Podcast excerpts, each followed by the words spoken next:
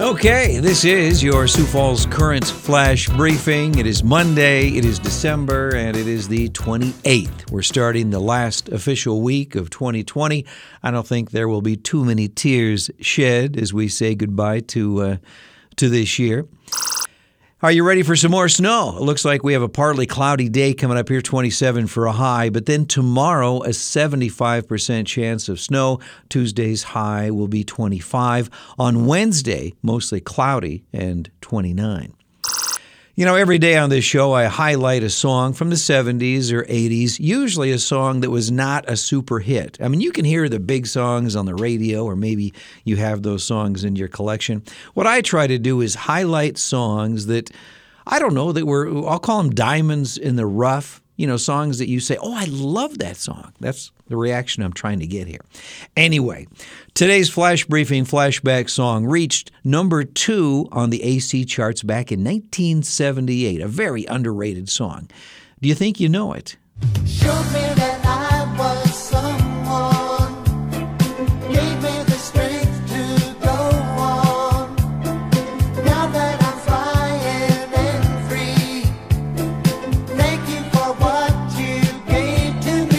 I'll give you a hint. The artist is a duo. I will name this song and the artist and play the song in a bit here.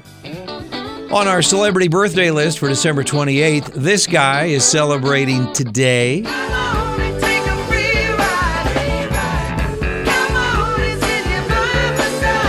Yeah, this guy, Edgar Winter, turned 74 today. They had some big hits. Edgar Winter Group had uh, Free Ride and Frankenstein back in the 70s. John Legend is 42 today. Denzel Washington, 66. NFL superstar and SDSU graduate Adam Vinatieri is 48 today. Also, uh, yours truly is 64. I was trying to get the day off today. Hey, boss, it's my birthday. Uh, no such luck. He said our budget is kind of low this year, so there you go. Looking back on this day in history for December 28th, this album went to number one.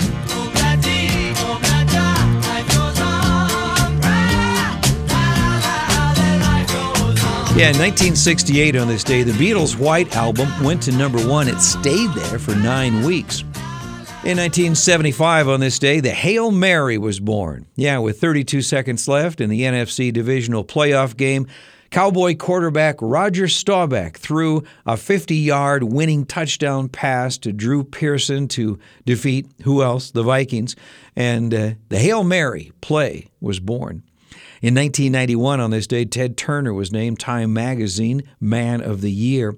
LinkedIn was founded on this day by Reid Hoffman and a few others in Mountain View, California. That was back in uh, 2002.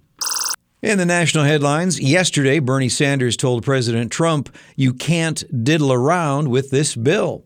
My view is that given the terrible economic crisis facing this country, yes, we do need to get $2,000 out to every working class individual in this country.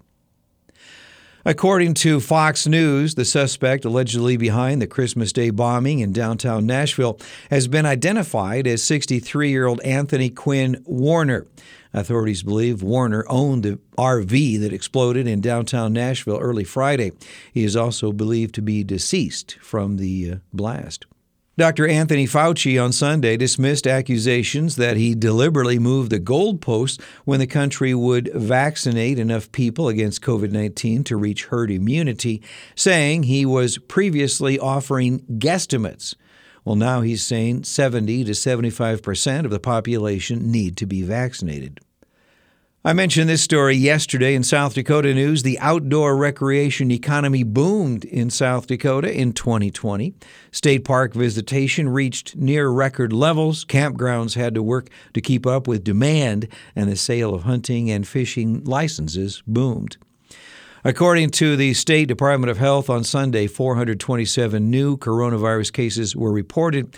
Current hospitalizations are now at 274, and the death toll remained at 1,446. Today, the Community Blood Bank kicks off the Heroes Behind the Badges. You know how that works. The police uh, have a fun competition against the fire department.